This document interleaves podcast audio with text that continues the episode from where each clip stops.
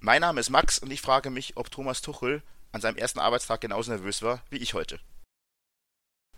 Hi, ich bin Simon und ich glaube, dass Tuchel jetzt ziemlich zittern muss, weil mit Bruno Labbadia jetzt wieder ein Top-Trainer frei ist und das ist ja für einen Trainer von Bayern anscheinend nicht so gut. Die erste Halbzeit ist um und damit herzlich willkommen zur Halbzeitansprache.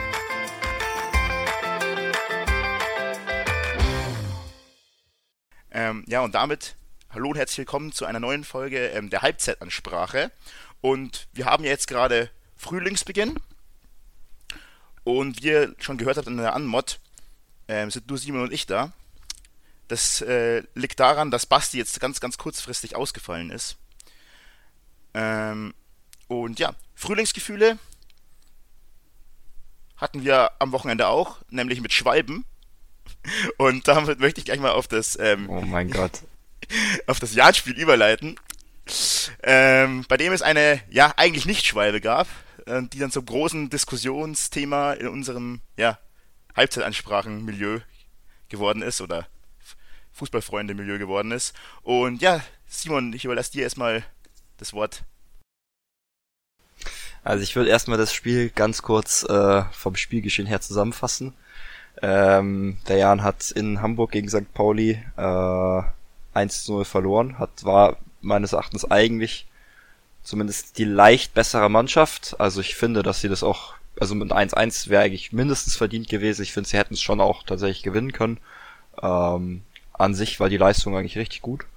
Mm, Und natürlich kann man gegen Pauli auch mal verlieren. Ich glaube, die sind Vierter oder Fünfter gerade. Äh, zwar mit bisschen Abstand nach oben, aber ähm, ja, also wenn das jetzt die nächsten Wochen von der Leistung her so weitergeht, glaube ich, ist es ganz gut. Ja, ganz kurze Zusammenfassung hier gewesen ähm, zu der gelben Kartensituation, äh, beziehungsweise Schwalben-Situation. Ähm, falls wer nicht gesehen hat, das, wer war es eigentlich, der gefallen ist? Äh, Ja, ja, genau, Singen, ja, stimmt. Er wird ähm, im Strafraum gefällt, beziehungsweise halt auch nicht. Äh, das ist dann eher meine Meinung. Der Schiedsrichter hat es als Schwalbe gesehen, gibt ihm gelb. So, und dann war jetzt eben die Frage, ob der Schiedsrichter sich das eben angucken soll oder nicht, ob es nicht doch ein Foul war oder nicht. Ähm, und also diese gelbe Karte für die Schwalbe ist, äh, denke ich, auf jeden Fall äh, extrem falsch gewesen. Ich finde trotzdem, dass es auf jeden Fall kein Elfmeter ist und dass deswegen auch der VAR sich zu Recht hier nicht einschaltet. Ähm, ja, aber es ist natürlich schon eine sehr strittige Szene, weil ja, er trifft ihn. Ähm, ich finde, dass er ihn trifft, nachdem er abhebt und dadurch ist es dann kein Foul. Aber wie gesagt, es ist sehr kontrovers diskutiert worden, was Bill Bucks jetzt hier bestimmt auch äh, mir entgegensprechend äh, wieder deutlich machen wird. Ja, nee, also der Punkt für mich, also als ich es in der ersten Situation gesehen habe, habe ich gesagt, okay, also das waren wir uns eh alle einig, ist keine Schwalbe, aber ist auch kein Foul.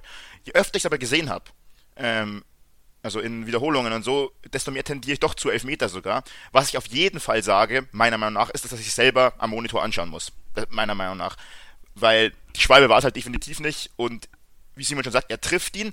Jetzt kann man darüber streiten. Hebt, er, hebt, er ist dabei, gerade dabei, würde ich sagen, abzuheben. Genau, das stimmt. Wir hatten aber letzte Woche, oder zwei, vor zwei Wochen vor der Länderspielpause, eine ähnliche Situation mit Bayern gegen ähm, Leverkusen, wo auch einer der beiden Elfmetern ähm, gegeben wurde nach VR-Einsatz, wo der, der Gegnerspiel springt schon hoch und ist schon im Fallen und wird dann schon ziemlich klar getroffen. Ich weiß nicht, von Delicht oder sonst irgendwem. Ist ja auch egal. Und auch da, da gab es dann auch Elfmeter. Ist nicht komplett die gleiche Situation, ist mir auch klar. Aber trotzdem, auch da war der Spieler quasi schon im, ja, also in der Sprung- oder Fallbewegung. Ähm, aber wird er trotzdem dann klar getroffen. Und auch Singh wird hier klar getroffen. Und deswegen finde ich, wie gesagt, sollte sich der Schiedsrichter das dann einfach nochmal selber angucken.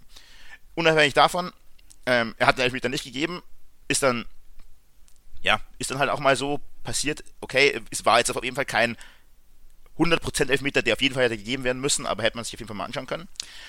Ähm, und danach ist der Jan extrem an sich selbst gescheitert, würde ich sagen. Also eine katastrophale Chancenverwertung, das muss man wirklich sagen. Also teilweise wirklich bekommst du einen Ball drei Meter vorm Tor gefühlt, oder es war wirklich so, und der verspringt dir halt so komplett, dass es dann gefühlt gar keine so große Chance war, aber eigentlich wäre es das gewesen. Makridis fällt mir da einmal zum Beispiel ein. Ja, äh, wollte ich tatsächlich auch gerade sagen, den Namen. Ähm, ja, es sind zwei, drei Dinger, die eigentlich rein müssen. Mm, Ich glaube, Singh hatte auch ein, zwei gute Abschlüsse. Ähm, vor allem ist das Gegentor halt auch maximal unglücklich. Also ich glaube, es ist nach einer Ecke, Urbeck kommt oder nach einer Flanke, nee, war eine Ecke nach einer Ecke, ne? Ich glaube, eine Freistoß war es, glaube ich sogar. Oder ja. Freistoß, Ja. also irgendwie eine hohe Flanke mit relativ viel Strafraumbesetzung von beiden. Und Urbeck kommt raus, taucht leider durch, ist, da hat da schon auch äh, Teilschuld, aber das passiert mal. Er ist auch jetzt nicht der Größte, also es, und das waren wirklich eigentlich auf der Linie vier Verteidiger gestanden und die schießen sich dann gegenseitig an und der Ball kullert irgendwie rein. Also es ist, also es ist das beschissenste Tor, was ich jemals, äh, Gegentor, was ich jemals gesehen habe. Ich wollte es gerade aufdröseln. Das war nach, nach den zwei, drei Halb-Eigentoren von Stojanovic, die wir diese Saison schon hatten, somit das schlimmste Gegentor. Ähm, aber was ich jetzt sagen wollte, in der Situation passiert eigentlich gleich drei bescheuerte Dinge auf einmal. Erstens, Urbeck kommt raus mit nicht ganz so viel Zug, ist aber immer noch okay. Er würde nämlich sogar mit der Faust an den Ball kommen, aber er ruft nicht. Das sieht man in der Wiederholung. Er ruft nicht und ich weiß nicht, wer es dann ist. Ich glaube, ja, Kennedy, oder irgendwie, irgendein Verteidiger köpft den Ball halt dadurch Breitkreuz. Weg. Breitkreuz köpft den Ball dann eben dadurch weg und so dadurch haut Urbeck ein Luftloch, steht dann halt hinter den ganzen anderen Spielern, also der Ball ist hinter ihm und die anderen Spieler stehen auch ihm und die schaffen es halt dann nicht, schießen sich so mehr oder weniger gegenseitig an und es ist dann diese dritte und dass der Ball dann irgendwie ins Tor fällt. Also es du musst als Torwart halt, der hat vielleicht nicht Urbeck noch nicht die, nicht die Erfahrung oder in der Situation einfach irgendwie das nicht ganz am Schirm gehabt, aber da muss halt einfach rufen, Leo, irgendwas, das halt sein Ball ist, hat er nicht gemacht, dadurch, aber auch Breitkreuz kann er natürlich auch besser wegköpfen. Er köpft halt so eine Bogenlampe nach oben, also es ist halt maximal unglücklich. Ja, es ist maximal unglücklich. Also es, es war, es war einfach, also das Spiel hat Spielglück ähm, entschieden und Pauli ist halt Vierter und wir sind halt 16. und da sieht man halt, wer dann einfach gerade mehr Glück hat. muss man auch dazu sagen, St. Pauli jetzt mit dem neunten Sieg in Folge, also die waren, ja, ja. die haben das jetzt, übrig, gab's übrigens bisher einmal vorher und das ist, in der zweiten Liga. Und du musst mal überlegen, St. Pauli war, glaube ich, 16. oder so, als diese Serie begonnen hat.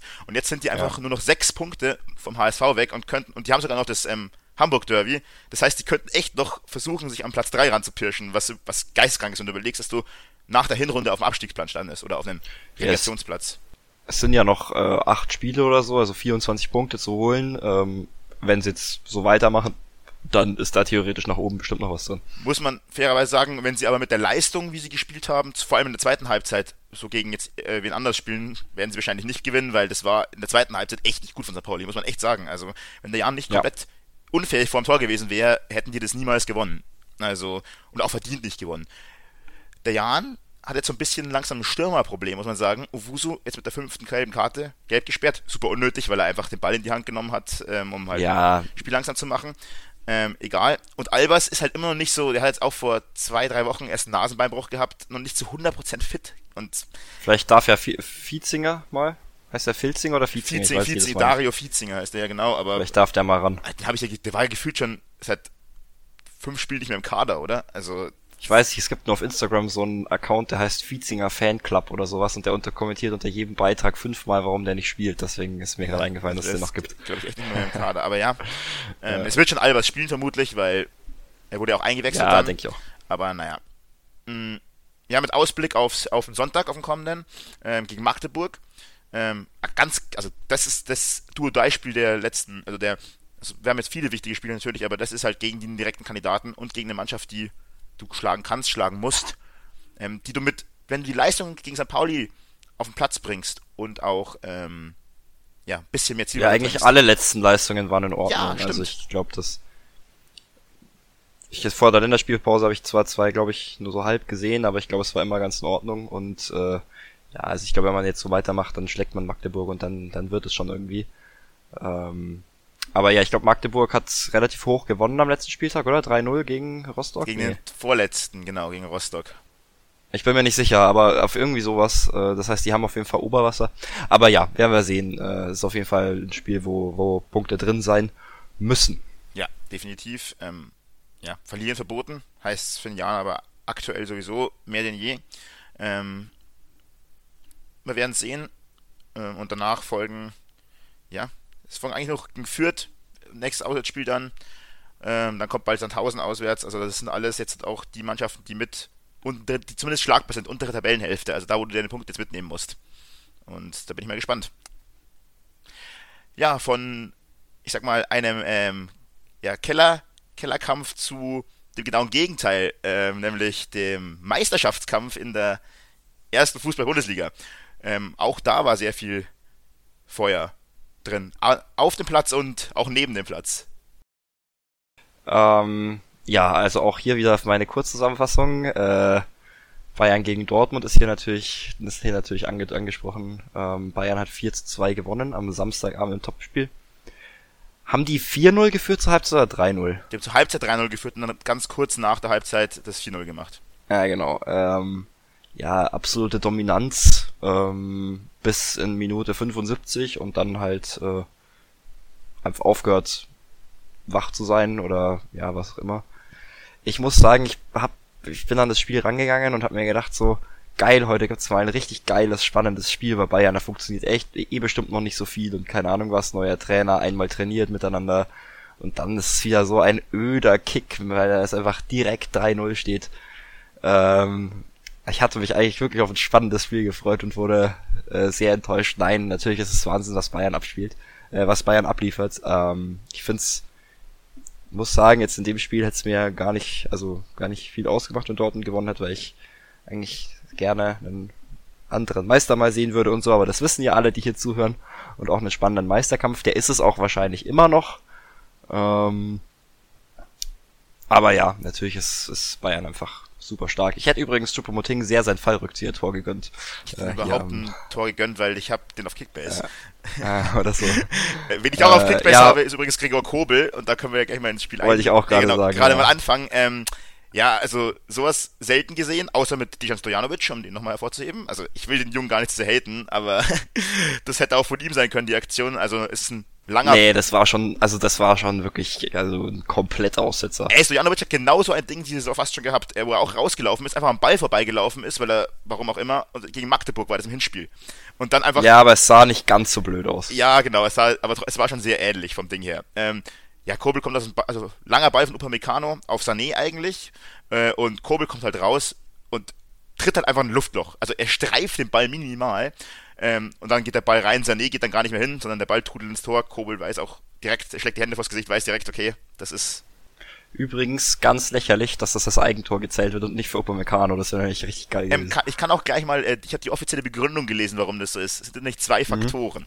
Erstens, Mhm. Zwar? ähm, ein Faktor ist, ähm, der Spieler, der den Ball geschossen hat, hatte keine Tor äh, Erzielungsabsicht. Intention. Genau. Was aber, das aber allein reicht dann noch nicht, weil zum Beispiel wäre eine Flanke, die abrutscht, ja auch kein, ne, kein Tor. Was aber auch noch dazu zählt, wenn ein anderer Spieler ihn dann auch noch berührt. So, jetzt muss ich aber Mhm. sagen, das war ja keine Berührung von Kobel irgendwie, okay, er klatscht Aber der Ball hat nicht mal die Richtung gewechselt. Gar nicht, der, Also hatte, der hatte wirklich gestreift. Grad. Also das ist lächerlich. Ja. Ich habe mich da besonders drüber aufgeregt, weil ich Kobel eben, wie gesagt, einen Kickbase habe. Und so ein Eigentor vom Torwart gibt ziemlich viele Minuspunkte.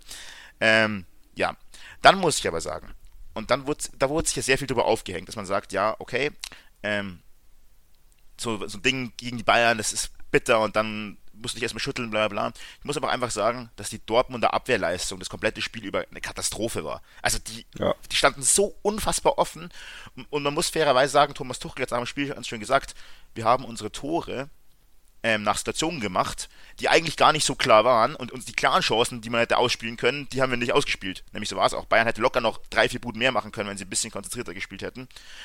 Ähm, Es ist übrigens deutlich besser geworden zu dem Zeitpunkt, als Hummels reingekommen ist.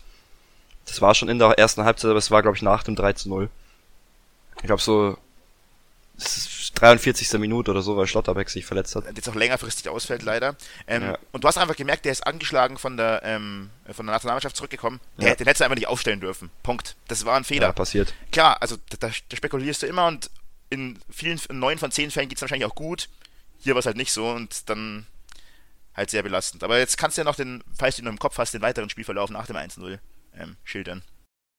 Ja, genau, ich glaube, das 2-0 war dann nach einer Ecke, äh, schön rausgespielt, wieder katastrophal verteidigt, weil keiner am zweiten Pfosten steht, bei Müller.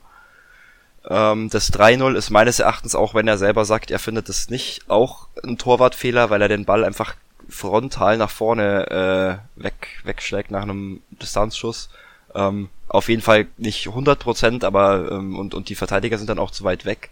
Aber auch den kannst du durchaus anders klären. Äh,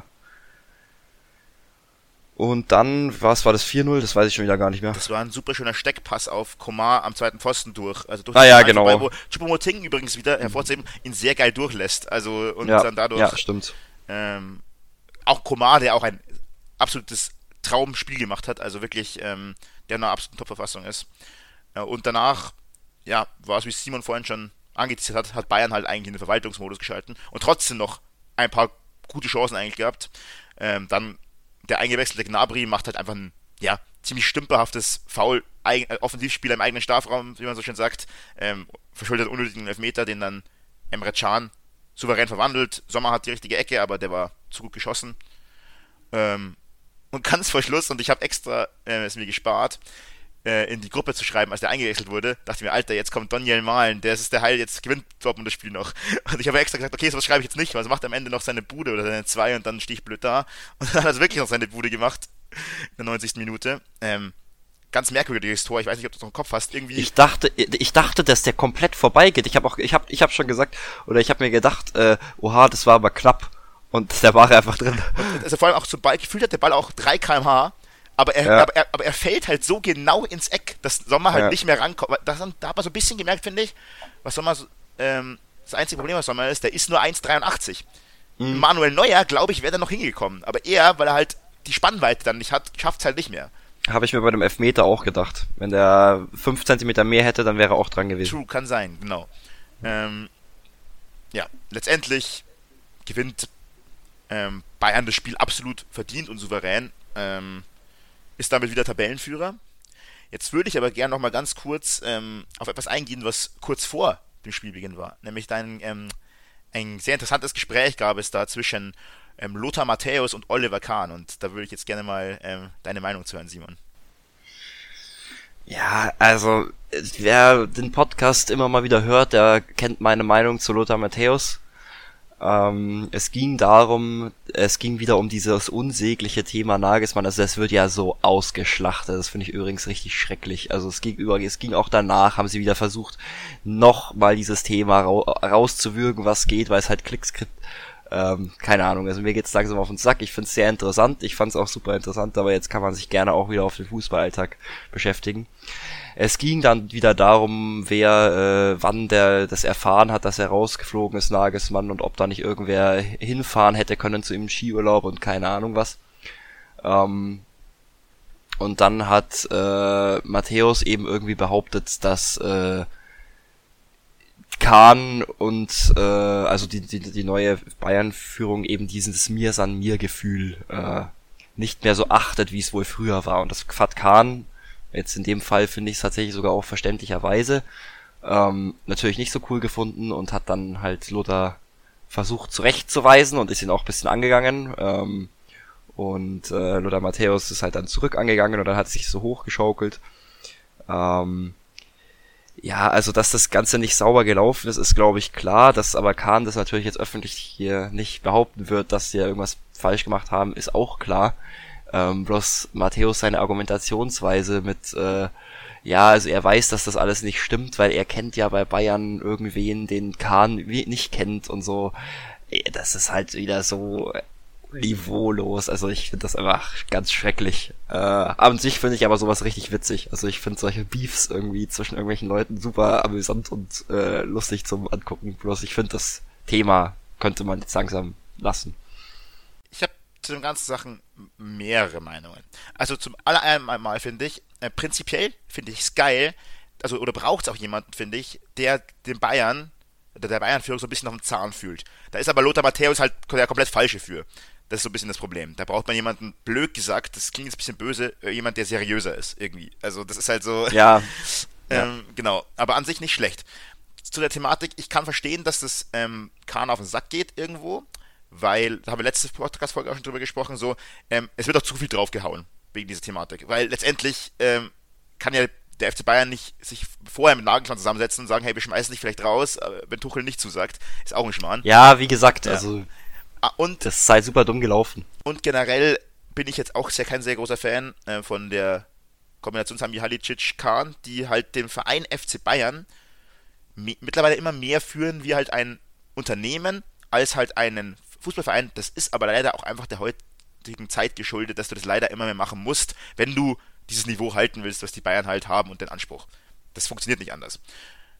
Und ähm, das macht die halt nicht gerade sympathisch. aber es ist halt, es funktioniert halt. Wobei ich dazu noch sagen muss, ganz kurz, oder sag erst du, Simon? Ja, ich wollte nur sagen, also ich will auch nicht die Bayern-Führung hier in Schutz nehmen. Äh, also ich finde, dass das äh, alles auch überhaupt nicht gut gelaufen ist und ich finde grundsätzlich auch, auch, dass die Bayern-Führung vieles nicht richtig macht. Äh, ich finde nur halt Matthäus seine Kritik, äh, beziehungsweise die Art seiner Kritik irgendwie, es trifft nicht so meinen Geschmack, ja, das wollte ich nur ergänzen. Das ist halt schon immer ein bisschen das Problem, ähm, ist vielleicht auch unangebracht irgendwo, aber ähm, wenn jemand schon mit so einem fetten Dialekt irgendwie daher redet, kann man, also muss ich fairerweise sagen, bin ich da direkt schon so ein bisschen halt, kann ich das schon irgendwie nicht ganz so ernst nehmen. Also das, ist vielleicht so, also ist so ein bisschen Klischee-Denken auch, aber es ist irgendwie direkt für mich so, das verliert dann seine irgendwie so ein bisschen an Professionalität. Ich weiß auch nicht. Also, die Eiwanger Gedächtnisaussage. Ja. Äh. Ich muss auch sagen, auch bei Christian Streich geht mir das so. Obwohl ich den cool finde. Aber das ist nicht so, aber deswegen könnte ich mir den halt nie als Bundestrainer oder so vorstellen, weil das kannst du halt nicht da, und da war ja Jogi Löw schon teilweise grenzwertig. Aber. Es stört mich jetzt tatsächlich persönlich nicht so, also das ist nicht, nicht mein Problem, mich, aber. Mich stört das deswegen nicht so bei ähm, Christian Streich, weil der immer eh so emotionale Statements raus hat, die eh so Dinge sind. Da muss man nicht so viel, finde ich, ähm, seriöses, äh, seriösen Journalismus betreiben, weißt du, was ich meine? Ja, ich meinte jetzt auch bei Matthäus, also ich finde, ich weiß nicht, ich verstehe schon, was du meinst, aber. Dann vielleicht noch zum Schluss zu dieser Thematik, ähm, habe ich heute zufällig im Kicker ein Interview gelesen mit Hermann Gerland, dem Tiger, der ja jahrelang Co-Trainer bei den Bayern mhm. war, der auch gesagt hat, zu über Salim Mihalicic, also uns und seiner Person, ähm, ja, manchmal gibt's, kommt es halt vor, dass zwei Menschen sich nicht äh, leiden können. Und er sagt auch, dass, dass Sami Halcic viele Dinge gemacht hat, gerade im Jugendbereich, die ihm überhaupt nicht gefallen haben. Deswegen ist er ja auch ein Jahr vor Vertragsende schon gegangen. Also, Habe ich auch gelesen. Ja, genau. Ähm, ja, ich glaube, damit können wir dann diese Thematik auch endgültig zumachen. Ich, ich würde nur sagen, dass ich Tuchel so in den Interviews bis jetzt mies sympathisch fand. Finde ich auch, äh, also überraschend sympathisch. Ähm, darauf hat auch, glaube ich, äh, mein, ähm, also das glaube ich, darauf hat auch mein Spruch am Anfang angespielt, weil er meinte eben, dass er super nervös war jetzt vor dem ersten Spiel und er überhaupt sich halt überhaupt nicht ausgekannt hat, hat alles neu war, er wusste nicht, wo seine Co-Trainer sind in der Kabine und so.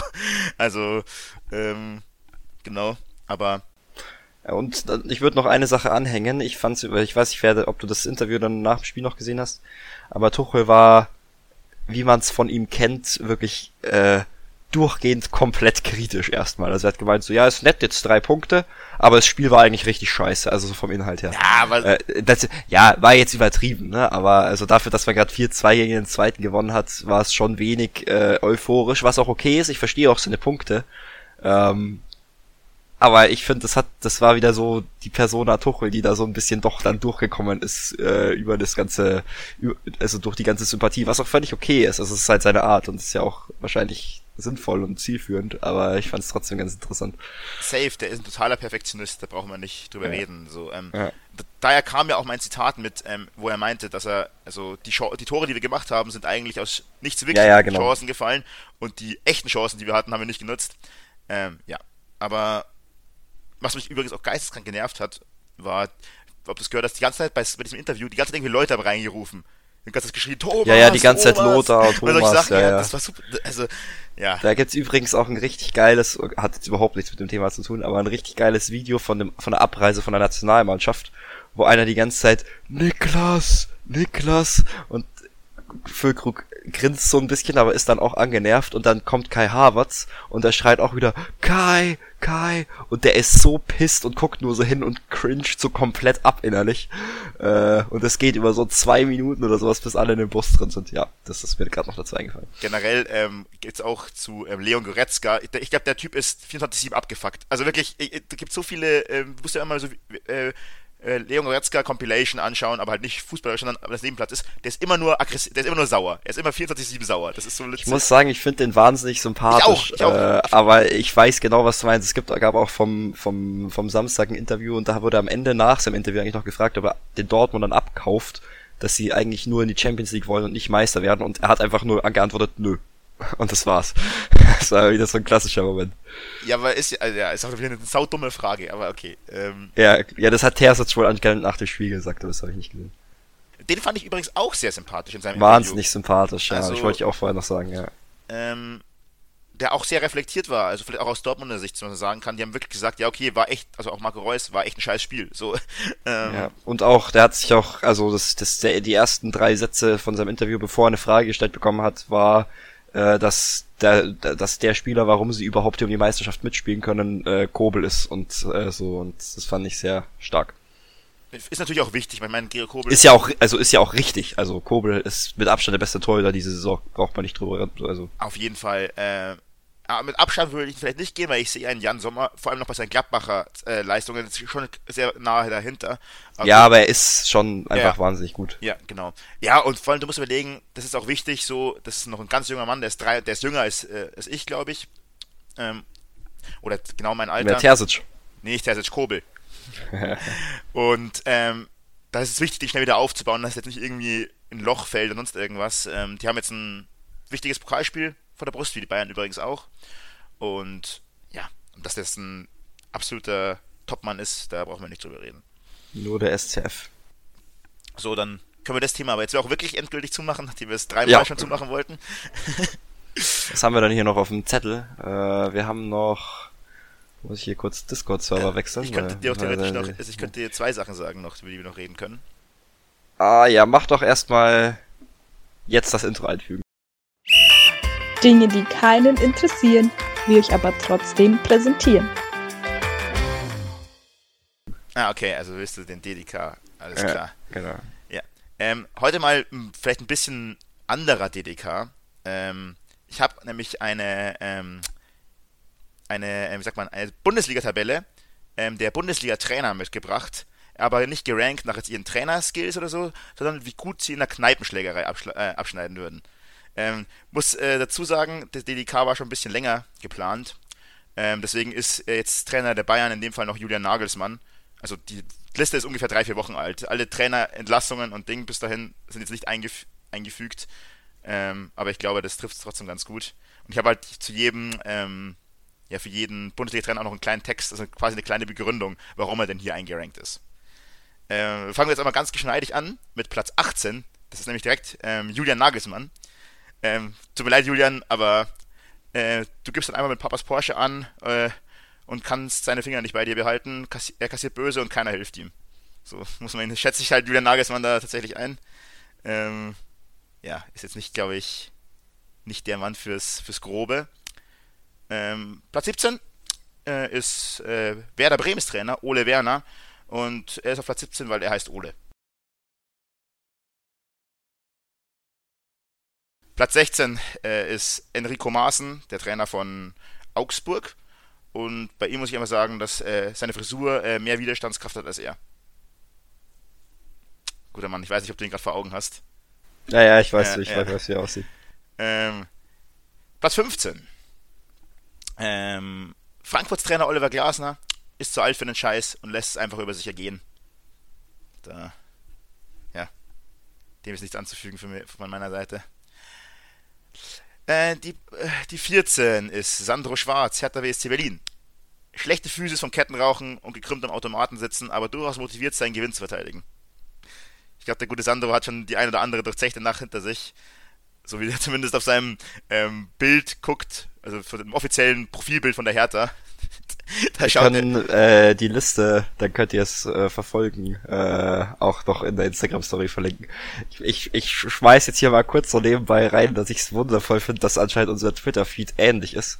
Äh, weil ich ja, habe es auch schon gelesen, aber es ist wahnsinnig amüsant. Ja, genau. ja, das wundert mich nicht, dass unser Twitter-Feed ähnlich ist. Äh, auf Platz 13 ist ähm, Edin Terzic. Ähm, eigentlich eine Wurst, aber Härtebonus wegen Pott und noch halbwegs in Form. Ähm, ich persönlich würde noch anfügen, dass der, dass der einfach zu nett ist. Aber ja. Ruhrpott ist natürlich schon, ich glaube, das härtet ein bisschen ab und der ist da ja schon ein bisschen länger.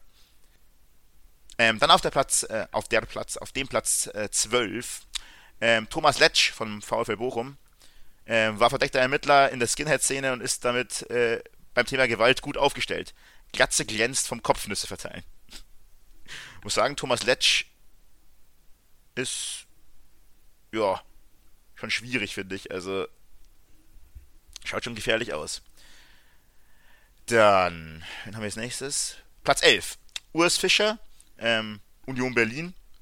Hat eine extrem gewalttätige Vergangenheit hinter sich gelassen, lässt sich aber manchmal noch zu erschreckenden Gewalttaten hinreißen und ist unberechenbar, wenn er rot sieht. Ähm, ja, der gute Urs, ne? Ich glaube, im Ostberlin, da muss man auch schon mal ein bisschen mit anderen Wassern gewaschen sein. Ich glaube, das passt ganz gut. So. Auf der 10. Bo Svensson. Äh, noch als Bärnackel-Fighter aktiv, seine kaputten Hände limitieren ihn aber. Ähm, ja, ich glaube, jemand, der wahrscheinlich in der, oder den viele wahrscheinlich höher eingerankt hätten, also weil ich glaube, das ist der Spieler, der, äh, der Trainer, der mit Abstand in der Bundesliga die meisten gelben Karten und auch schon meistens vom Platz geflogen ist, weil der sich häufig nicht so im Griff hat, was seine Wortwahl und so angeht. Ähm, ja, auch im Pokal doch erst, oder? Ja, ich glaube auch, genau. Also, ja, da kommt halt der, ähm, ich glaube, Innenverteidiger oder, oder ZDM war er früher aktiv bei Mainz. Da fragst du falsch. Ja, der war ja auch ewig bei Mainz. Ähm, kommt da ja. irgendwie durch, deswegen, ja. Auf Platz 9. Ähm, Xabi Alonso. Der, der spanische James Bond. Eigentlich eine menschgewordene Waffe, nascht aber zu viele Mittelchen seines Arbeitgebers. Das führt zu Ausfallerscheinungen. Was auch immer das heißen soll. Aber immerhin guter, guter Witz mit, äh, mit Bayer gemacht. Naja. Auf der Nummer 8 haben wir Marco Rose. Äh, nimmt, wie viel, äh, nimmt wie Alonso viele Mittelchen, aber die, die Schmerzen und Hemmungen eliminieren. Dadurch trotz schlechten Körperbaus brandgefährlich. Kurzer Front an Marco an der Stelle, aber. Habe ich mir, als ich es gelesen habe, mal gedacht, der hat doch keinen schlechten Körperbau, oder? Der ist, ist der nicht ziemlich schmal so einfach? Ich weiß, ich finde, der sieht eigentlich relativ sportlich aus, aber. Ja, aber ja, ja du. Dann, ein, mein persönlicher ähm, äh, Favorit, muss ich sagen, an der Stelle. Auf der 7 André Breitenreiter. Ähm, mittlerweile auch entlassen, oder? Bei Hoffenheim? Bin mir nicht sicher. Vielleicht verlabe ich auch gerade Müll. Gute Frage. Nee, ich glaube nicht, oder? Ja, kann auch sein, dass er noch dabei ist. Egal. André Breitenreiter, da, ähm, trockener Alkoholiker, der im ersten Tropfen alles vergisst und sein altes Wohnzimmer in Kernholz verwandelt. Finde ich, finde ich sympathisch. Ist grob. Ja. Aber wenn ich so sein Bild daneben sehe, es gibt mir schon so ein bisschen Vibes. Ich kann nichts dagegen sagen. Simon, wie er sich gerade eine Flasche Wein öffnet. ja, meine Weinschorle muss wieder aufgefüllt werden. Achso, ja. Auf der 6, ähm, auf der 6 ist Thomas Reis. Ähm, hat schon mal jemand umgebracht. Jeder weiß es, keiner spricht darüber. Ja, Gelsenkirchen, ne? Braucht man, glaube ich, nicht mehr sagen. Da, wo die Geldautomaten gesprengt werden. ähm, auf der 5. Der ist auf jeden Fall jetzt gefeuert werden, nämlich erst heute und ersetzt worden, zwar durch Sebastian Hoeneß, ist Bruno Labbadia. Ähm, wirkt wie der schmierige Schürzenjäger, der er auch ist, aber durch unzählige Kämpfe mit gehörnten Ehemännern gestellt. Für die Damen ist der Körper auch immer ein absoluter Topf. der schöne Bruno. Jetzt leider nicht mehr in der Bundesliga, hat nicht funktioniert bei, bei Stuttgart. Ich glaube, der kommt sehr bald wieder. Der schafft es immer wieder, sich wieder reinzumogeln. ja, der ist halt eigentlich immer der Feuerwehrmann, ne? aber diesmal irgendwie. Ich sag nur, Feuerwehrmann kurz vorm Champions League Finale. ähm, dann aus der 4. Sehr verständlich. Ähm, Daniel Farke, dieses Gesicht sagt mehr als jede Kampfstatistik. Und ja, der Mann ist etwas grobschlichtiger, sagen wir es mal so. Auf der 3 und damit auf, auf dem ersten Treppchen Christian Streich, absoluter Psychopath, der sein Leben gelebt und nichts mehr zu verlieren hat. Kämpft auch so. also ich muss auch sagen, wenn mal Streich so seine Wutattacken hat, ich würde mich auch nicht mit dem anlegen wollen. Also der ja, wirkt auf jeden Fall etwas beängstigend. So. Ich schaue, dass ich hier noch weiter runterscrollen kann.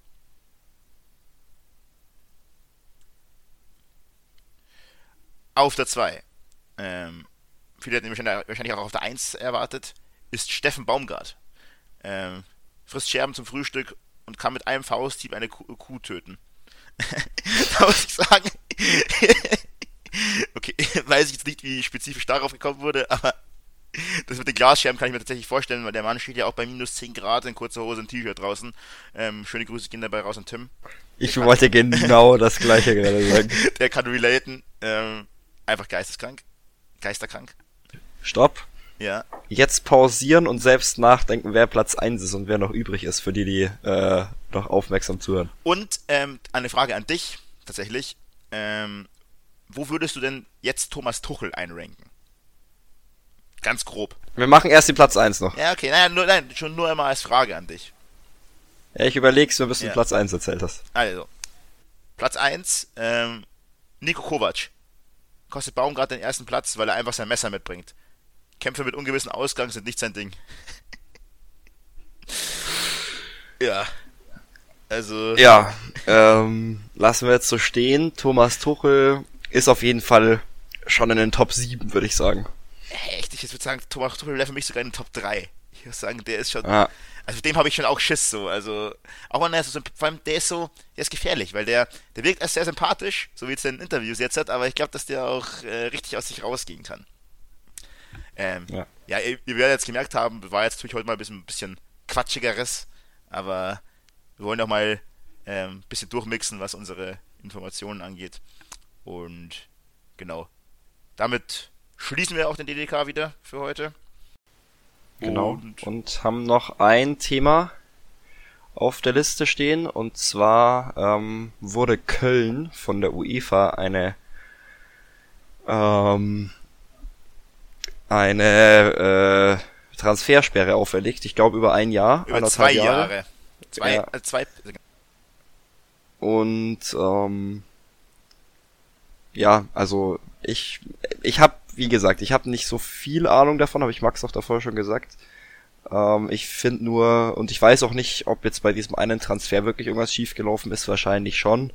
Ich denke eher, dass es in die Kategorie Mai passiert halt mal äh, fällt, äh, von dem, was ich jetzt gelesen habe, aber wie gesagt, habe ich mich zu wenig beschäftigt und ich finde es ähm, wenn man auf das guckt, was äh, PSG, Barcelona, wir können die Liste gerne um weitere 20 verlängern, so äh, veranstalten in Europa, ist das eine absolut bodenlose Frechheit, äh, dass Köln diese, ähm, diese Strafe bekommt. Einfach nur im Vergleich zu den anderen. Und außerdem sind zwei äh, Jahre komplette Transfersperre auch, also das ist ja absolut der sportliche Tod. Das ist ja unfassbar.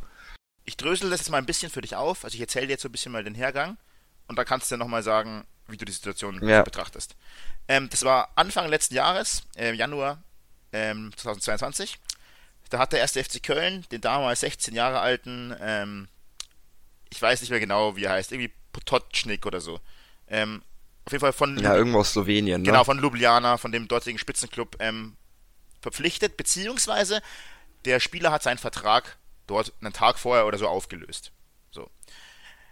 Ähm, jetzt geht's, jetzt geht's aber darum, dass ähm, Ljubljana dem FC Köln vorwirft, den Spieler quasi zum Vertragsbruch ähm, angestiftet zu haben. Dass die gesagt haben, hey, wie wär's, ähm, was der Spieler nämlich gemacht hat, ist nämlich einseitig zu kündigen mit der Begründung, das geht ja nur, wenn es Vertragsbruch schon von der anderen Seite gab. Und dieser wiederum, äh, also der Spieler und der FC Köln behauptet, Ljubljana hat ähm, den Vertrag deswegen insofern verletzt. Sie haben zum Beispiel zu, zugesichert, dass er häufig mit der ersten Mannschaft trainieren darf. Dass er ähm, gewisse Spielzeiten bekommt und so weiter. Und das wurde ihm nicht gegeben. So. Dadurch argumentiert der FC Köln, ist der also war diese einseitige Kündigung von dem Spieler wirksam. Beziehungsweise der Vertrag hat, hat nicht er gekündigt, sondern die Mutter, weil er ja noch nicht volljährig war. Ähm, ist ja in dem Fall egal. Ähm, Ljubljana hat sich aber dann so gesagt, nö, nö, Moment mal, das finden wir jetzt kacke. Ähm, wir ähm, klagen uns das jetzt bei der FIFA an. Bei der UEFA. Äh, bei der UEFA, richtig. Ähm, genau. Der, dann kam es so, dass halt ähm, laut der laut Christian Keller, dem Vorstand von Köln, ähm, Der aber ja damals noch nicht Vorstand war, ne? genau, muss man natürlich dazu auch sagen, ähm, war das aber so, dass der FC Köln eigentlich überhaupt nicht dazu befragt wurde, sondern es geht um eine Beweislastumkehr. Das heißt also, normalerweise hast du, den, hast du die Unschuldsvermutung. In dem Fall aber nicht. Wenn ein, ähm, das war der FC Köln oder der Spieler, der, ähm, der 16-Jährige, muss jetzt beweisen, dass er keinen Vertragsbruch begangen hat. Das ist aber sehr schwierig, ähm, Weil, wie beweist du denn, dass du diese Zusagen mündlich bekommen hast, die er ja von dem Verein eingefordert hat, die er nicht bekommen hat. Also, dass er eben mit trainieren darf, dass er ähm, mitspielen darf und so weiter.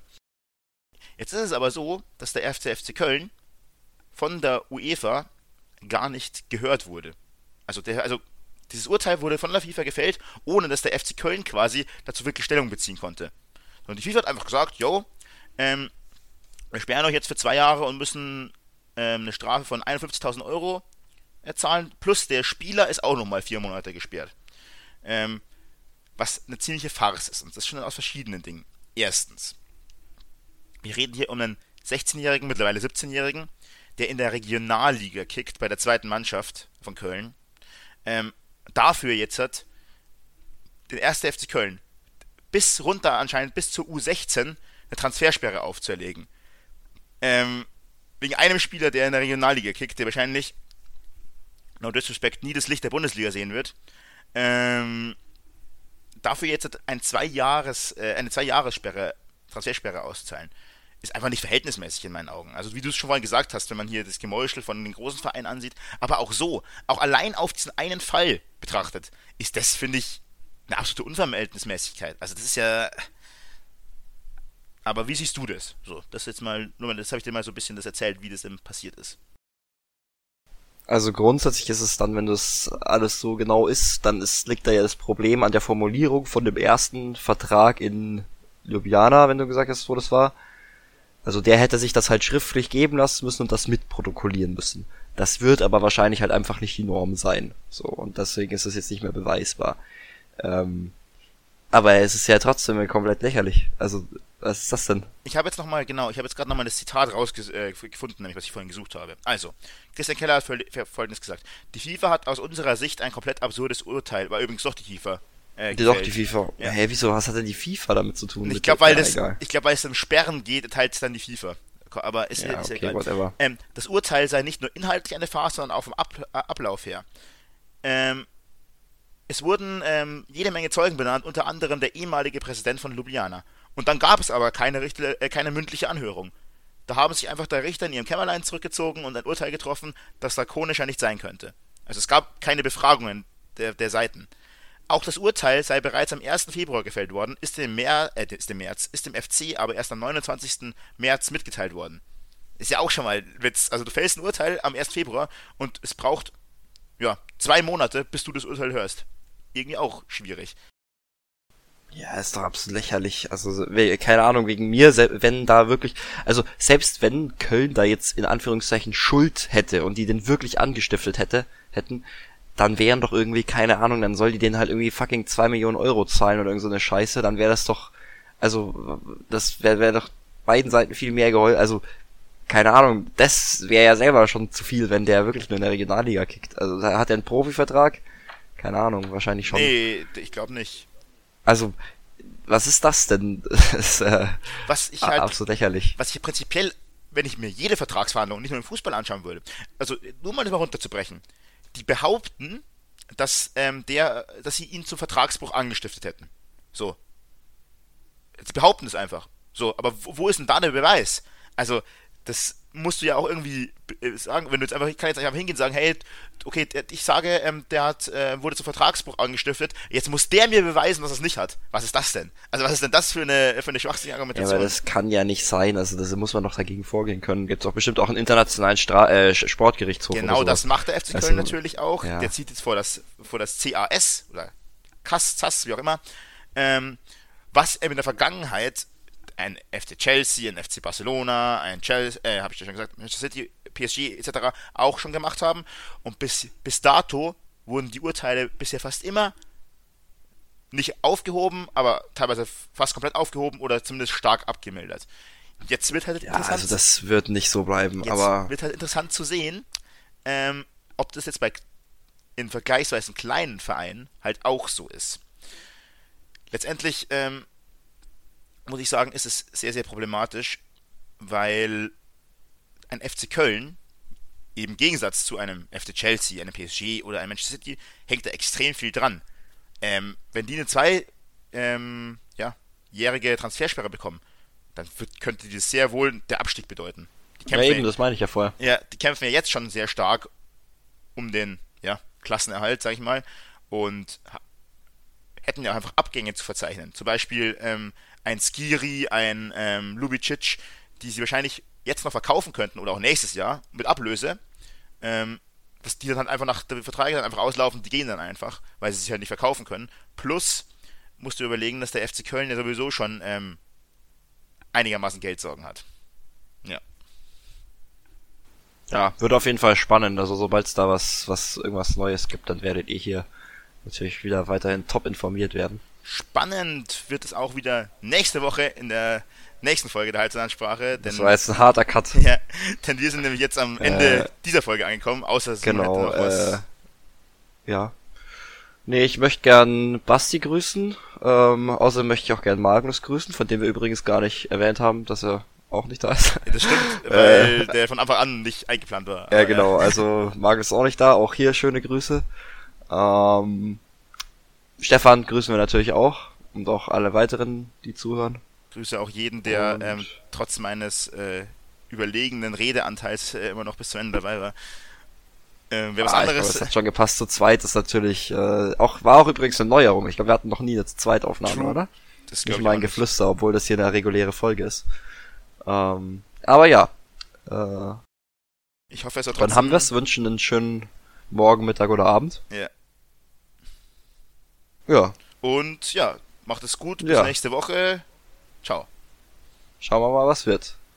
Was wird?